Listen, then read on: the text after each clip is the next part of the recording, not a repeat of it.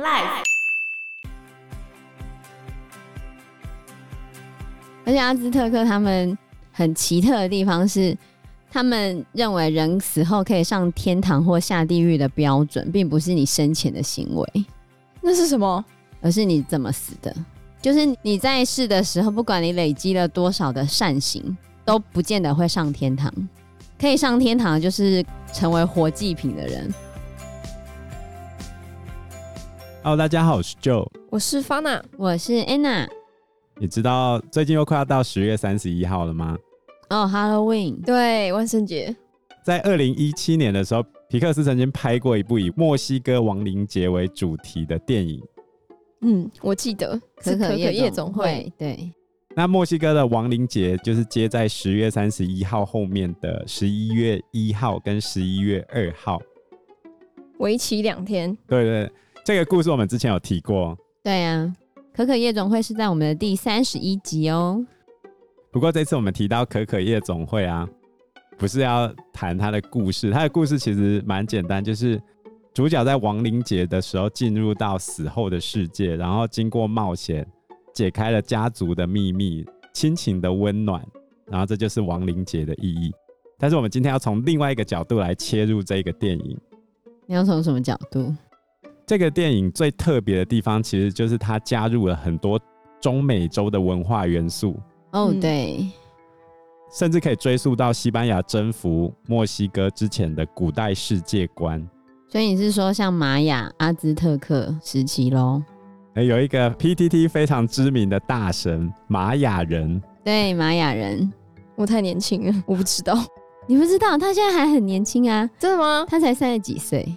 但是现在应该很少人在用 PPT，我啦，我们这个你们现在都在用 Dcard，对对。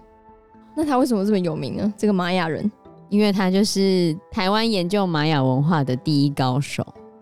他自称他是玛雅人转世啊，这么厉害？可是他看得懂玛雅文哦。他是现在去学的，然后他有被受邀去贝里斯参加考古。哇！可是他专精玛雅文化。非常少，因为台湾几乎没有专精玛雅文化的人。他就有写过一篇文章，分析可可夜总会里面的中美洲文化元素。比如说，里面有一只狗狗叫做丹丹，它的本名叫丹特嘛。主角不是去偷吉他，吉他，嗯，然后后来他跑出那个墓室遇到的第一个动物就是他的狗丹丹嘛。在丹丹的引导之下，他就进去死后的世界。最后的时候，丹丹也变成主角米高的守护神。阿兹特克语里面称呼墨西哥五毛犬，这个单字是从死神这个单词去衍生而来。所以丹丹就是死神的意思，哦，是吗？不是丹丹，不是丹丹，是墨西哥五毛犬的这个名字是死神衍生而来的字根。哦，然后。从这个字根可以知道狗跟冥界信仰之间的关系。对啊，因为阿兹特克人其实相信，他们到了冥界会有狗载着他们度过错综复杂的湖跟河，所以狗是他们很受欢迎的宠物。所以阿兹特克人非常喜欢狗，主人死掉的时候，狗就要跟着陪葬埋在一起。他们比较喜欢黄狗，他们不喜欢白狗跟黑狗。所以丹丹就是黄色的啊。对啊。嗯这部电影很用心哎，对，他们有去研究过阿兹特克的文化，所以就算狗是活的，它也要一起陪葬，被埋在一起，活埋，对吧？这还好好吗？等一下还有更可怕，等一下还有更那个 更 over 的，你你听了你就觉得天哪，好好好。然后在二零一零年十一月号的《国家地理》杂志里面就有讲到墨西哥城的阿兹特克大神殿里面。考古学家发现了一层可能是王室的墓葬，然后在第三层的陪葬品里面有一具完整的犬类骨头，就跟刚才安娜讲的一样。根据阿兹特克的宗教信仰，狗就是会在你前往阴间的旅程之中保护、引导你，让你能够顺利的抵达阴间。然后有时候狗会驮着亡者过河。所以要让你能渡过冥河嘛，所以他们就会在墓中陪葬一只狗，它就是要负责驮着你过去的这样子。而且阿兹特克他们很奇特的地方是，他们认为人死后可以上天堂或下地狱的标准，并不是你生前的行为，那是什么？而是你怎么死的。怎么死的哦？对，就是你在世的时候，不管你累积了多少的善行，都不见得会上天堂。可以上天堂，就是成为活祭品的人，或者是战死的人，活祭品才可以上天堂。所以他们。要找人去献祭的时候，是一群人围在下面，国王啊、祭司问说有没有人要献祭，下面的人是欢声雷动，选我，选我。对，因为你被献祭才能上天堂。如果是女生的话，就是你生产的时候死亡的话，也可以上天堂。那这样很少啊，就是要献祭，或者是战死，或者是生产的时候死的，不然其他的人都会下地狱。正常死的都会下地狱，那是怎样当活祭品？现在就要听了是吗？我很好奇啊。哦，活祭品就是有点可怕，就是你会被抓到神殿上面的祭台上面，嗯、然后祭司们会把你的手脚都抓住，嗯，然后就会剖出你的胸膛，拉出还在跳动的心脏，然后献给太阳神，然后鲜血就会。流到那个神殿的石阶上面，天啊！然后献祭完之后呢，被献祭的那个尸体就会被分尸之后带回去分食。啊，对，是要生吃还是要烹调过？烹调过，烹调过。而且根据《中国吃人史》这本书啊，中国吃人的历史源远流长啊。人肉的味道是酸甜苦辣咸哪一个味道？我们之前好像有讲过，我认为吗？嗯、我们之前好像有问过啊。对啊，该不会是甜的吧？不是，酸的，是苦的。哦，是苦的哦。因为你的皮肤吃下去是苦的。老高之前有介绍过，其实人人是不能吃人的吧？我记得老高这样说，就会生病。呃、对对对，算是啊。不要吃脑的话，应该还 OK。对、哦，人肉本身是一个低卡路里的肉。就是跟鱼肉一样，就是吃的比较不会发胖，嗯，所以如果想要运动之后减肥，就跟鸡胸肉的效果是差不多的。人肉吗？可能会比鸡胸肉更好一点。你这样讲很可怕，你能推荐大家去吃的感觉。好，但是人肉会苦的原因是因为我们的皮，所以阿兹特克人非常聪明，他们在烹调的时候是不会吃皮的。哦，对，他们都会把人皮剥掉。然后人皮剥掉之后，跳舞的时候，有些人就会把那些剥下来的人皮披在身上，然后跳舞。到现在这个习俗都还流传着吗？现在当然没有，那是当时。阿兹特克人已经被灭了。我们现在讲的都是已经被灭的。对，那是当时。哦，对，西班牙人攻灭他们的时候，就是有把他们的习俗抄录下来。对，那些都是西班牙人记载的一些抄本里面的记录。他们是什么时候被灭的？十五世纪末期，哥伦布到达加勒比海嘛，发现新大陆。后来欧洲人一批一批的往新大陆这边迈进，主要两个理由，一个是当然是赚钱，第二个是宗教的狂热。他们希望基督教可以一统天下，所以拼命的在进行传教。待会我们会介绍一个非常著名的传教士。好，对于阿兹特克跟玛雅人来说，主要征服他们的是西班牙的殖民者。在征服的这个过程中，欧洲人带来了天花，带来了先进的武器。所以刚才讲到活人献祭这件事情，玛雅人跟阿兹特克人是没有铁器的，没有铁器。对，进展了那么久，他们还是在石器时代。他们并没有发展出车轮，就轮子，嗯，跟铁器。他们也不会骑马，所以他们切你的身体的时候用的是石头。那他们知道怎么磨砺石头吧？知道啊，知道。他们有黑曜石，可是那个还是非常出阶的一种东西。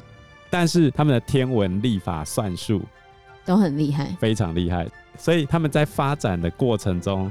跟我们一般熟知的发展过程是不一样的。他们在工具这一块很弱，但是在其他方面很强。你怎么会这样？根据《枪炮、病菌与钢铁》这一本书来说的话，他认为是每个大洲的先天的自然环境造成的影响。因为欧亚大陆是横的，然后中南美洲是直的，所以在横向发展的时候，我们刚好是温带最大嘛，嗯，所以在这个气候带里面发展出来的农牧业跟可驯化的动植物是比较多的。嗯哦，可是当它打直的时候，温带变小了嘛，嗯然后寒冷的地方没有用嘛。非洲大陆也有同样的问题嘛，因为它气候带跨的太广了。这是强迫病菌与钢铁的主要理论啊，这其实有点环境决定论啊。另外一个说法当然是有外星人嘛，对，外星人哦，但这个也没有根据。外星人主要是印加那边比较有啊，可是其他的就还好，其他就不见得真的有外星人的痕迹。比如说玛雅文化里面最有名的就是有一个玛雅人坐在火箭上往上喷的那个图。对，有一些人都说原来是玛雅时代就已经有太空梭，可是据玛雅人他的说法，他认为这些应该都是伪考古学，就是你不能够拿一张图或者是一个雕刻的壁画，嗯然后就去解释那个东西，嗯你应该要拿很多个其他来佐证。如果当其他的图腾或者是雕刻石雕没有办法佐证你的说法的话，那就代表你的假说是不成立的。那就是说，那个是太空梭那一派的呢，就只是这样子说嘛。可是你没有拿其他的考古的图腾来去佐证你的说法。据玛雅人说，那张图其实应该是他们玛雅的生命之树，应该不会是太空梭。而且你太空梭要从地面上发射出去，那个时速根本就没有办法达到啊！怎么可能？嗯，对啊，所以现在人很多对于阿兹特克跟玛雅的外星人传说，其实很多都是没有根据的推理，对，嗯，但印加的可能。就很难讲。哦，比如说那个纳兹卡线，纳兹卡线，对，就是秘鲁附近的那个沙漠地区，你从高空看下去会有很多奇怪的图腾，嗯。但在地表上是看不到的。那真的要到高空上才看得到很多特殊的图腾，然后有些直线非常的笔直，非常的长，那是要怎么弄出来的？跟麦田圈是差不多的吗？比有一麦田圈大比麦田圈还要大，而且有一些是在山壁上面，然后出现一些很奇怪的图腾，你完全没办法解释啊。哦，那这个就有可能了，对啊我，觉得所以这三大古文明都还蛮有趣。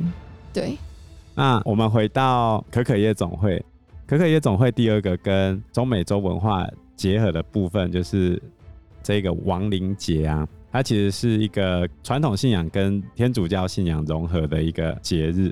亡灵节是一个祭祀家族祖先的节日，在十月三十一号到十一月二号这几天，家族成员会聚在一起嘛，在桌上摆好贡品跟所有过世亲人的照片，然后用万寿菊跟蜡烛作为装饰。死去的亲人会在这一天回到人间跟家人相聚。万寿菊这个东西，其实在中美洲也是一个很常见的祭祀用品。无论是玛雅或阿兹特克，其实都有祖先崇拜的文化。而且玛雅国王也常常会安排跟祖先一样的时间举办宗教或政治仪式。如果以阿兹特克来说的话，大约在他立法的第九个月，以我们的阳历来说就是八月，阿兹特克人会进行一整个月的宗教祭典，祭祀死亡女神跟她的丈夫，他们两个一起掌管阴间。但是到西班牙人来了之后，就不能继续做这样的传统宗教祭典。所以他们就把它换个包装，因为天主教本来是有万圣节的嘛，所以他们就把它挪过来，原本是阳历八月，就变成十月三十一号到十一月二号这个期间，就跟万圣节跟万灵节全部结合在一起，然后继续做他们原本做的事情。其实西班牙文化对于玛雅跟阿兹特克他们带来的破坏，应该说非常非常的严重。对啊。以玛雅来说的话，玛雅很多的典籍文物都被当时的西班牙传教士烧光了，应该毁掉很多吧？百分之九十吧。这也是为什么后世的人在学玛雅文化的时候会这么困难的原因，因为其实没有什么东西留下来，都被那些传教士烧掉了，资料都不见了。有有留下来一个玛雅神话的书。真的吗？叫做波波尔乌，还蛮有趣的，里面的一些故事。然后你就会觉得跟我们熟知的那些故事神话就差很多，差很多。对，因为我们熟知的那些神话故事，你说像希腊的啊，然后我们之前讲过的印度的啊，嗯、或者是埃及的，都是那种恩怨情仇的，有没有？哦，对，相爱相杀。对对对，这比较没有，比较平静一点吗？怎么讲？这就跟爱情比较没有关系。比较没有强调在什么谁爱谁啊，又怎么了啊之类的。你看埃及不是在那边哦，对对对对，那边爱来爱去，然后希腊也是在那边爱来爱去的啊，然后印度也是湿婆跟雪山神女在那边爱来爱去的。哎、哦欸，这没有哦，真的吗？对啊，我在玛雅神话里面都没有看到爱情的元素，我觉得还蛮特别的。那他到底在讲什么呢？他讲什么呢？他没有爱情的元素。我觉得有一部分有可能是传教士在誊抄的过程中，他用基督教的看法在解释这个东西的时候，他把某些剧情拉掉，也有可能哦。因为波波尔乌这个故事其实里面很跳，你就会觉得为什么这个故事再来就跳到下一个故事，中间应该会有个转折，转折，或者是中间应该会有个连贯性，没有哦，他的故事都没有连贯性，你就想说哈？为什么就突然跳到这里了？啊，为什么都没有解释？嗯，对，他就这样写。是哦，那感觉真的很像被删减哎。对，很有可能就是他的手抄本，他只抄他想抄的东西。哦，对啊，他觉得他不喜欢的，或者是不符合他们天主教教义的，他可能就不抄。嗯，就没有留下来。哦，有可能是这样子。其实最早玛雅人接触到西班牙人是在一五一一年，然后好死不死有一艘西班牙的船遇难。然后总共有十几个西班牙人漂流到尤加敦半岛，嗯、对，有点像斯卡罗的情节。有被杀吗？被献祭了吗？被玛雅人发现了之后就被抓去献祭了，只剩下两个人活下来。其中一个人在八年之后跑去当西班牙人的翻译。第二个活下来的人，他成为墨西哥的尤加敦半岛东部有一个王国的将军。而且还娶了玛雅人哦，然后生下了墨西哥史上最早的印第安跟欧洲人的混血儿。一五一七年的时候，有一个西班牙的探险家从古巴出发航行到尤加敦半岛，发现海岸上竟然有一些石头堆成的城堡，然后他们就开始跟玛雅城邦进行交易。不过后来发生了冲突，就被赶走了。其实玛雅人遇到欧洲人要追溯到更早，哥伦布第四次去新大陆的时候，嗯、他在路上遇到一艘满载货物的船，上面有老人小孩。好的说法是他们有交换货物，比较难听的说法就是哥伦布把他们东西抢了，这个就变得不可考了，因为实际上也只有哥伦布有留下记录嘛。后来一五一七年的时候，这个探险家到尤加敦。被赶走之后，他们向外面的西班牙人讲了尤加敦的情况，西班牙人就发动了一个远征，叫做科斯特远征。科斯特这个人是在当时候非常活跃的一个西班牙殖民者，他最著名的事情就是摧毁阿兹特克。随着西班牙人来了，最大的影响就是天花的降临，印第安人对天花完全没有任何的抵抗力。他们从没有遇过天花，不过天花我们现在已经处理掉了。然后当时还带来了黄热病，据说可能是非洲的黑奴带进去中美洲的。哦，反正就全部都带进去嘛。接下来在十六世纪的二十到三十年代，玛雅地区因为传染病造成的人口损失，大概最高最高高达百分之七十五到百分之九十全挂。因为疾病的关系，因为完全没有抵抗力。好，这个是一开始征服的过程。现在世界上还有玛雅人的后代吗？有啊，其实现在中美洲很多都是玛雅人的后代。所以其实玛雅人他们的文化为什么现在会消失，是因为一个传教士兰达的关系。兰达，对，在西班牙刚统治尤加敦半岛的时候。那个传教士兰达，他对天主教传教非常有热情，非常希望这边的玛雅人可以相信天主教。那你知道他对于没有舍弃传统信仰的玛雅人做了什么事情吗？什么事？就把他们当成异教徒，当成异端来审问，就是很多很可怕的拷问哦。他大概鞭打了六千多名没有信天主教，反而再回去信他们传统宗教的这些玛雅人，然后拷问了四千多人，一年内有一百多人因此而死。那一百多人都是原本玛雅的祭司。很多玛雅的文化其实就是随着祭司流传下来的，结果都死了。他们等于是知识的管理者，所以当这些具有知识的人全部被干掉的时候，玛雅文化就失传了。所以他们有点像长老之类的吗？而且他还彻底的烧光了很多玛雅的画像跟抄本，就是他不止杀掉知识传达的那些人，还烧掉了他们原本的文物，烧掉百分之九十。只留下他自己觉得可以留下的东西。但是最奇怪的事情是他这个人非常奇葩，就是他明明破坏了大多数的玛雅文化，嗯，但是他自己却是玛雅文化的研究者。为什么要这样啊？因为他后面有写一本《尤加敦见闻录》，有些人认为他写的这本书，就是因为他后来回去西班牙的时候，其实有被西班牙召开他的审问会。其他的神父觉得他在这边做的事情实在太 over 了，你怎么可以这样子？对啊，拷问那么多人，嗯、然后杀了那么多人，鞭打那么多人，然后就是把他关在大牢里面审问他。